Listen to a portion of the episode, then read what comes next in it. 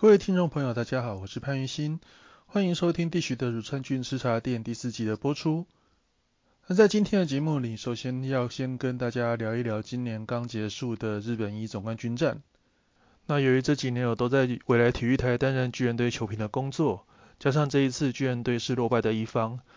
所以这一集的内容讨论会比较着重在巨人队这一方面。那，也请大家了解。那二零二零年的日本一总冠军战已经在上个礼拜三结束。那最后的结果是软银以四比零的压倒性的优势击败了巨人，拿下了二零二零年的日本一，也就是所谓的总冠军。他也创下了一个四连霸的纪录。软银这一次拿下四连霸，也是太平洋联盟史上第一支四连霸的球队。而且软银这次。连续两年四胜零败也是史上首次。软银这一次击败巨人，也让太平洋联盟在日本一系列赛取得一个三十六胜三十五败的对战优势。那如果说二零一零年代是最强球队是福冈软银，真的是不为过。其实要不是二零一六年被火腿队拿下总冠军呢，其实软银是有机会创下一个羊年七连霸的霸业。那今年的总冠军战前两战，其实在上一集已经有大概跟大家说明过。那主要是在于第三站。那在上次的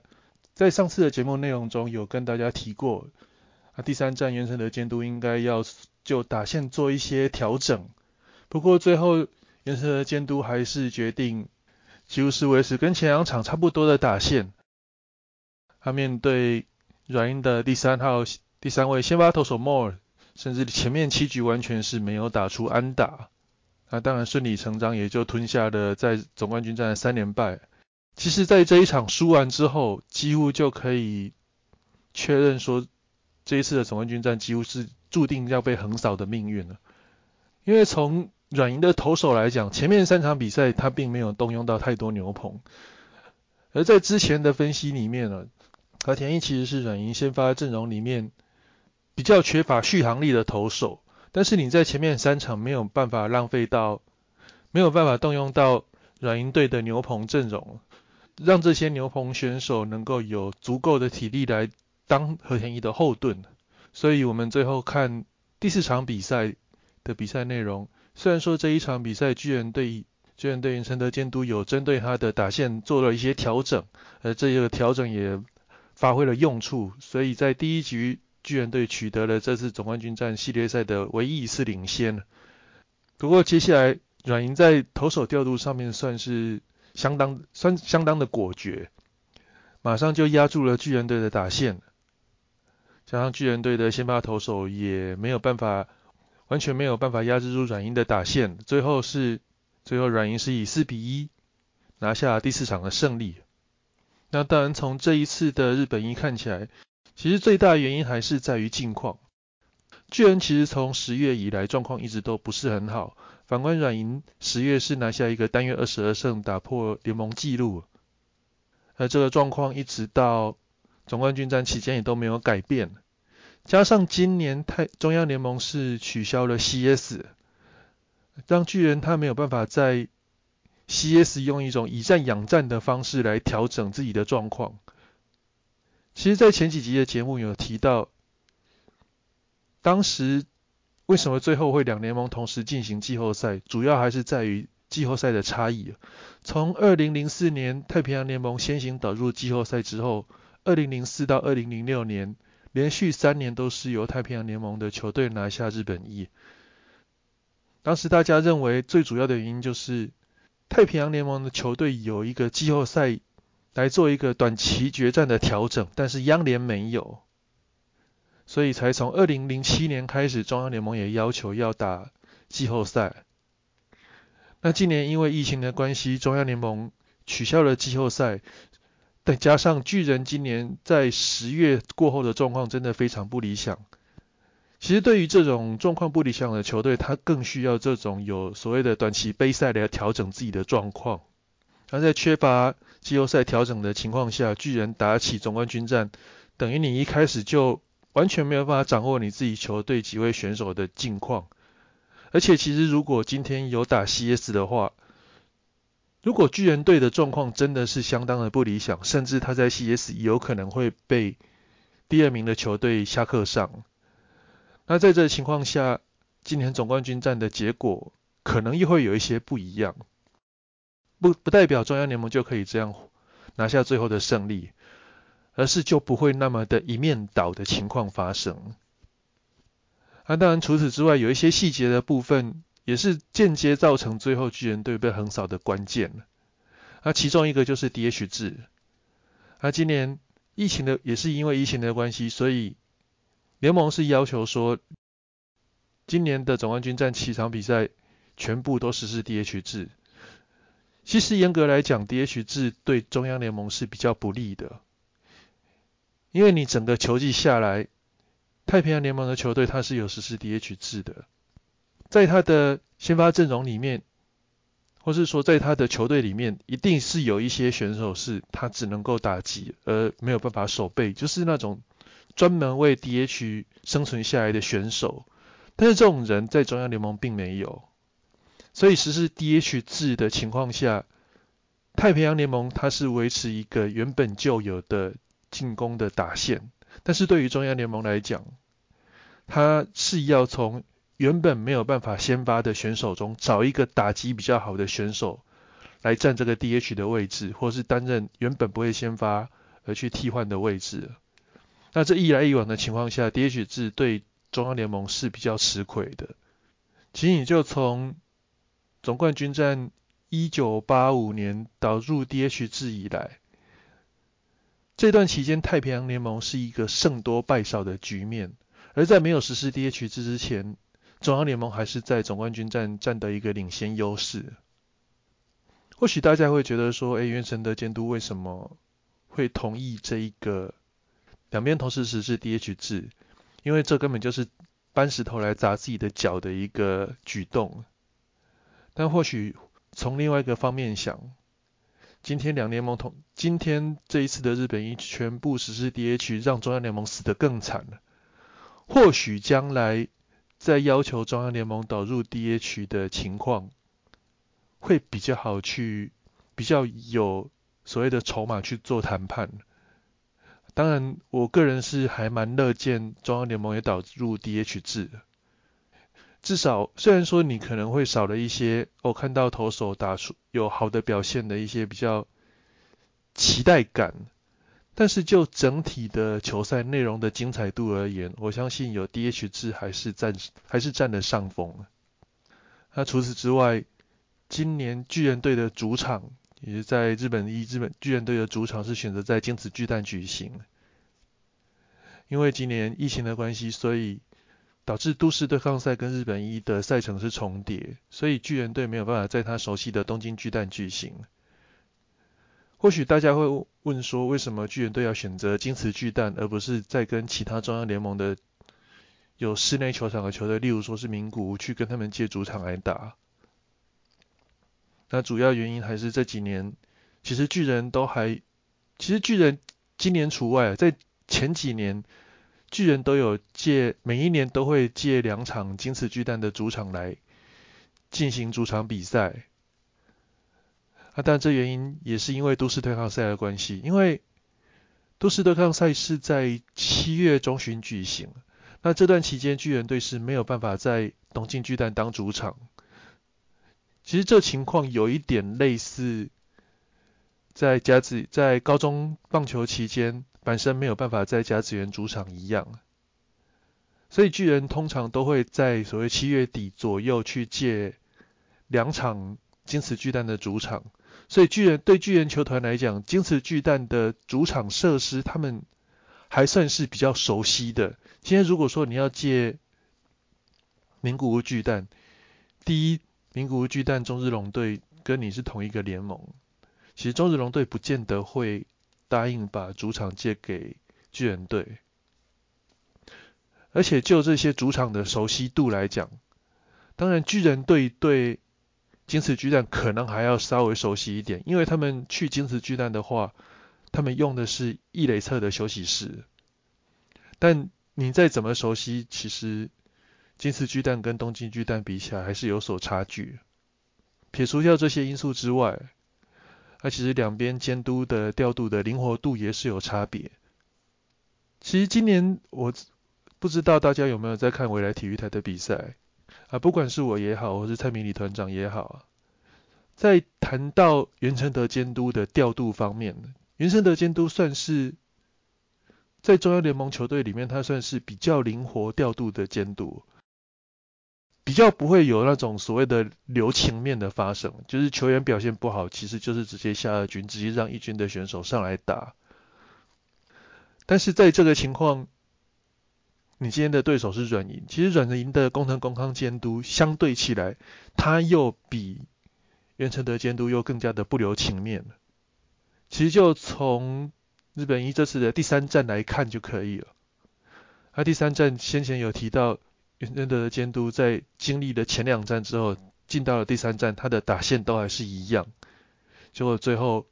状况不好的还是状况不好，被软银的投手莫尔封锁了七局无安打，甚至到最后还是靠着玩家号在二十六个人次出局之后，终于打出全队的第一支安打。而反观软银这边呢，即便莫尔投的再好，投了一个七局的无安打比赛。那工藤公还是为了胜利，在第八局跟第九局把胜利方程式调换换上来。那这种全力为了全力只为了球队赢球而不去管球员的个人成绩，虽然说可能有一些冷血，但是你球队要赢就是需要就是要用这一招。我们再回头看中央联盟，其实也有一个。很类似的例子，那这个例子其实就是在二零一零前后，二零一零年前后，当时中日龙队的总教练监督洛河伯满。那洛河伯满，大家对他最熟悉的就是在二零零七年的总冠军战，当时山井大介跟达比修友啊，山井大介投了八局的无安打比赛，最后第九局。洛赫伯曼还是派出了岩濑仁纪上来担任终结者，把这一场比赛结束掉。那最后也是投出在日本历史上第一场接力的完接力的完全比赛。在这个方面看起来，洛赫伯曼跟工藤公康两个人不管在在调度或是在对于球队胜负的这种意识上是还蛮类似的。那其实我之前看过洛赫伯曼写的书。他其实，在书里面曾经有提到过，今天老板请他来担任球队的总教练，他要负责的是中日龙队的老板，就是帮他们拿下总冠军，帮他们赢球，而不是要去迎合球队的球迷，呃，让他们喜欢的球星上场比赛，同时也是把球员的个人记录放在球队的胜负之后，所以你会看到，不管是工藤公康也好，或是洛河伯曼也好。其实他们在调度都会有一些所谓比较不近人情的调度，但其实这一些都是为了球队最终赢球的最终目的。那当然在这种短期决胜、七战四胜的短期决胜来讲，不留情面的调度反而是最后能够顺利赢球的最重要的关键。而或许大家会觉得说，巨人队的打线。第三场没有变，第四场变了，但是最后还是输。那其实有变没变好像没什么关系。回头来讲，如果今天巨人队在第三战就对打线做了一些变更，那人的莫尔还有办法投出七局的无安打比赛吗？这点我是比较怀疑的。因为其实我们看到第四第四场巨人队在更换打线之后。在第一局就马上拿下一分。如果说今天巨人队在第三战他有办法先持得点，先给先给软银一个一定的压力的话，那我相信莫尔可能没有办法投满七局，可能也是一样四五局就被工藤公安换下去。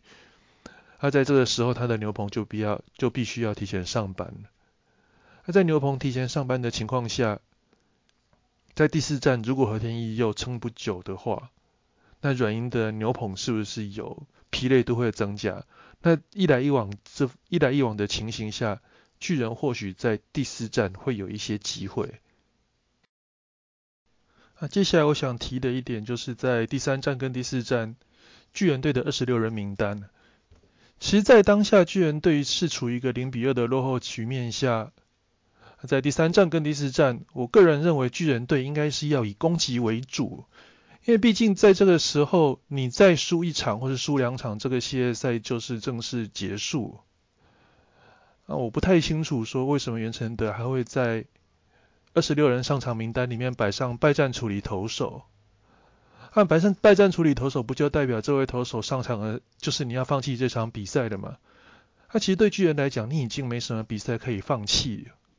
在这情况下，面对软银强大的牛棚，你需要的是更多的打者来去跟软银的牛棚去做周旋。虽然说不见得会最后一定可以获得最后的胜利，但这应该是一个一来一往，你必须要去应对的结果。那当然，除此之外。我个人还是认为，第二站派出金村信贵，而不是今年新人王大热门互相抢今今今年一度成为新人王大热门的互相长征先发，我觉得这也是一个可以探讨的部分。那或许我们去揣测袁成德的心理，他可能会觉得互相相争是除了菅野之外状况第二好的选手。而在球季末，巨人队的牛棚战力相当的不理想，所以他希望让互相去支援牛棚，啊，把他的战力发挥到最高。但他可能没有想到，你把互相调到牛棚之后，接下来就是先发可能会出问题。那我们从巨人队这一次的四个先发来看，那金野智之绝对没有问题，他绝对是一号先发。那 Stanches 这部分。其实 Stenches 今年也算是比较倒吃甘蔗，在季初的时候 Stenches 表现真的会让人家怀疑说是不是又来一个薪水小偷。但是在球季进入中后半段，Sanji 表现算是越来越稳健。而且从这一次日本一来看森崎是他主投的第三场比赛，投球内容也还算不差。那关键就在于第三位的先发投手，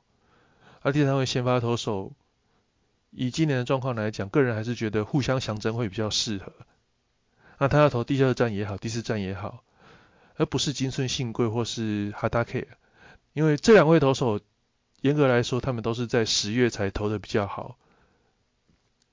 我们先看金村信贵队在十月份的表现。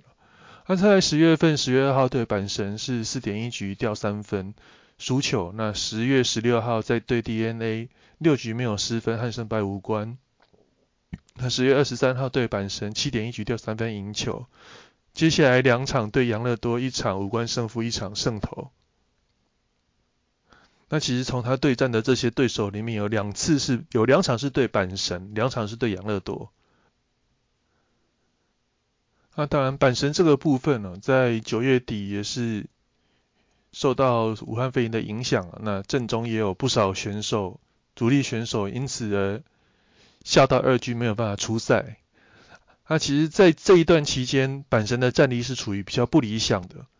那金村信贵面对阪神两场比赛也都各失了三分，那严格来讲，这个内容并不是很理想。他最后十月三十号跟十一月七号对杨乐多一场六局掉两分，一场五局无失分。老实说，今年中央联盟就是呈现一个巨人队独走，巨人跟养乐多两队都是独走，只是说一个独走是最前面，一个独走是最后面。那你对养乐多队虽然说主投十一局失两分，你说这个内容说很好嘛？那个人是觉得我不是，我是个人不这么认为，因为毕竟这几场比赛也都是我负责转播的，那个。比赛内容，说真的，我会觉得，不管是金村新贵也好，海大 K 也好，那比赛内容都不是很理想。那为什么会拿下胜投？因为养乐多的打线表现得更差，而且最后你看总冠军战的个人奖啊，互相强争是拿下了感斗赏，这对于被横扫的巨人队来讲，感感觉上是有点讽刺。当然，综合这些原因，这也就是为什么最后巨人队是以零胜四败输掉这一次总冠军战的结果。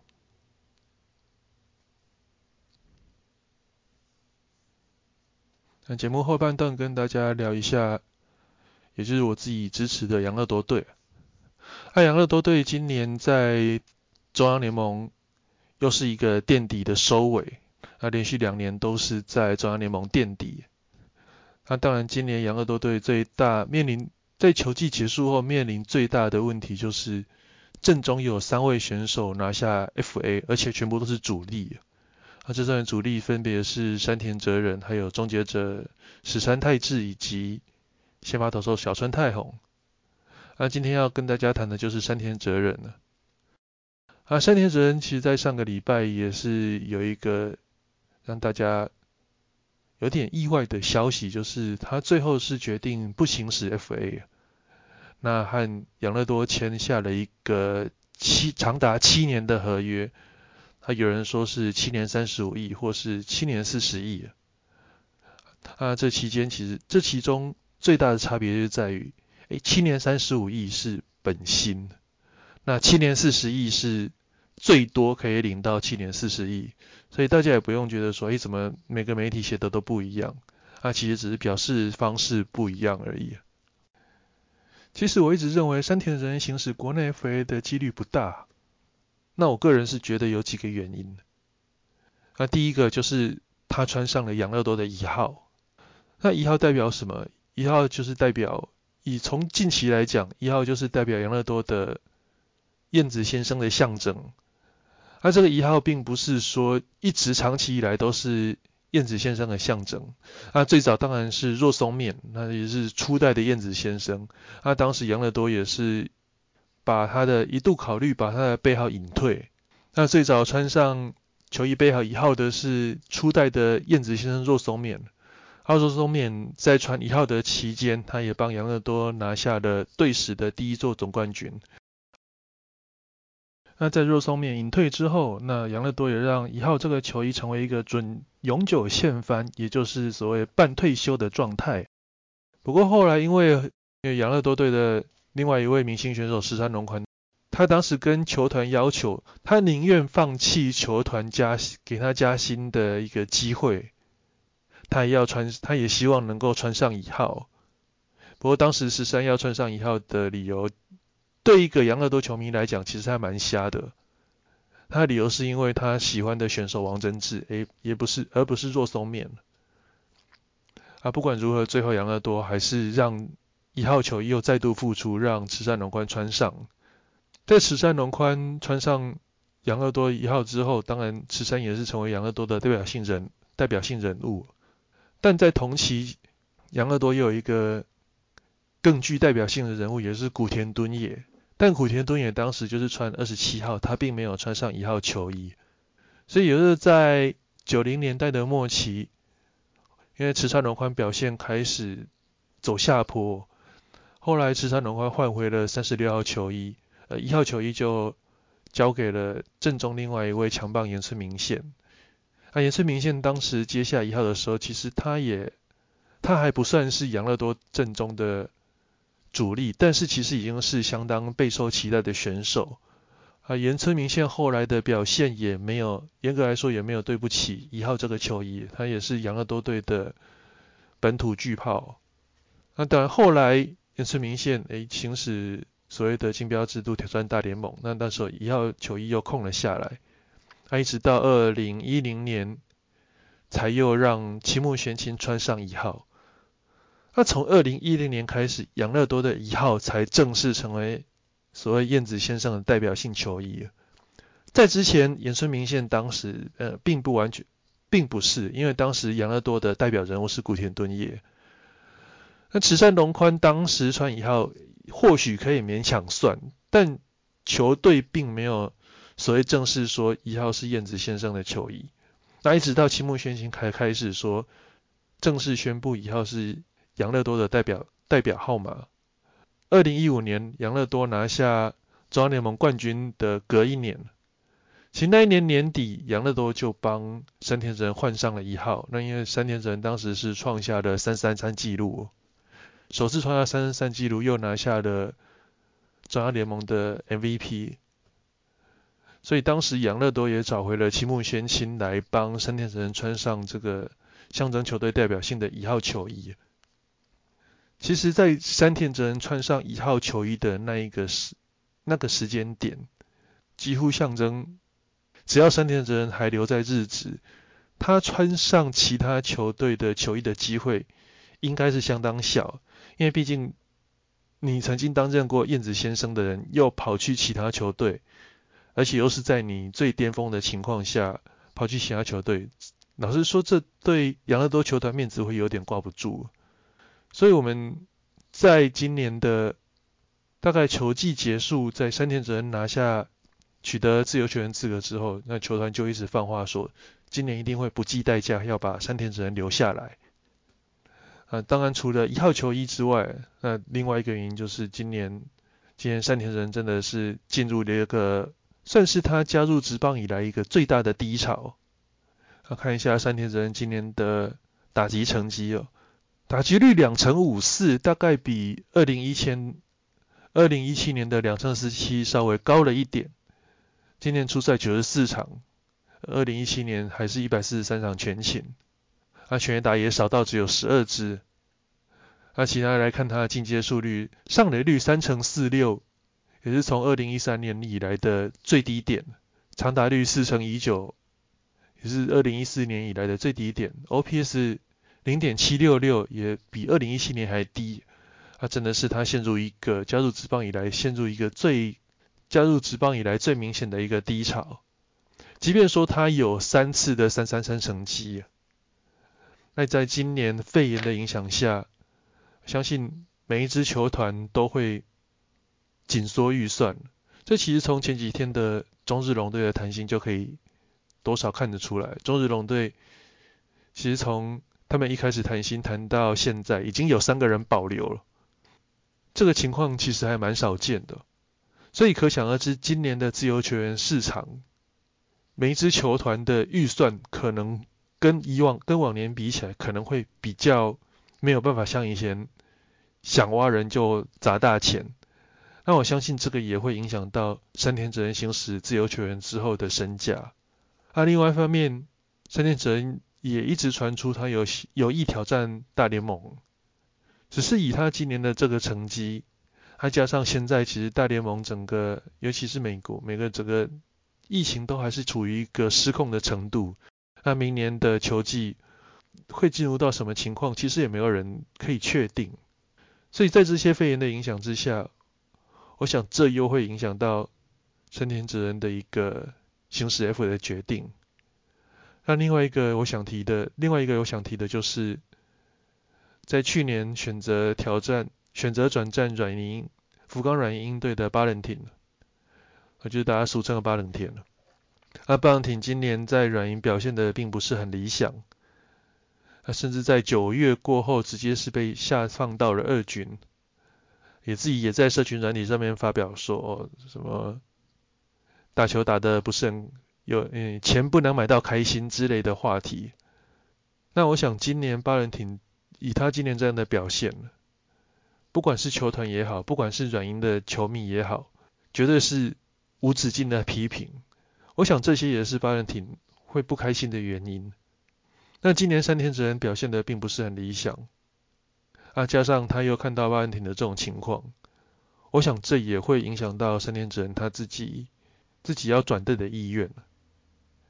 毕竟今年如果三田哲人最后转到其他球队之外，我相信其他球队的球迷对山田哲人如果打不好的话，绝对不会那么客气。那在其实你山田哲人在养乐多里面，山田哲。这几年帮养乐多打了三这个三三三，二零一五年也打下了魁违十四年的中央联盟冠军。其实对在球迷的感情方面来讲啊，对他还是相对于还是算于比较属于比较宽容的一面了。即便说他这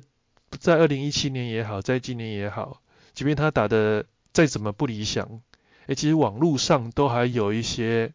诶，所谓的山田哲人的亲卫队，或是球迷也一样，他们会觉得说，球员的表现就是有起所谓的有起伏不定了。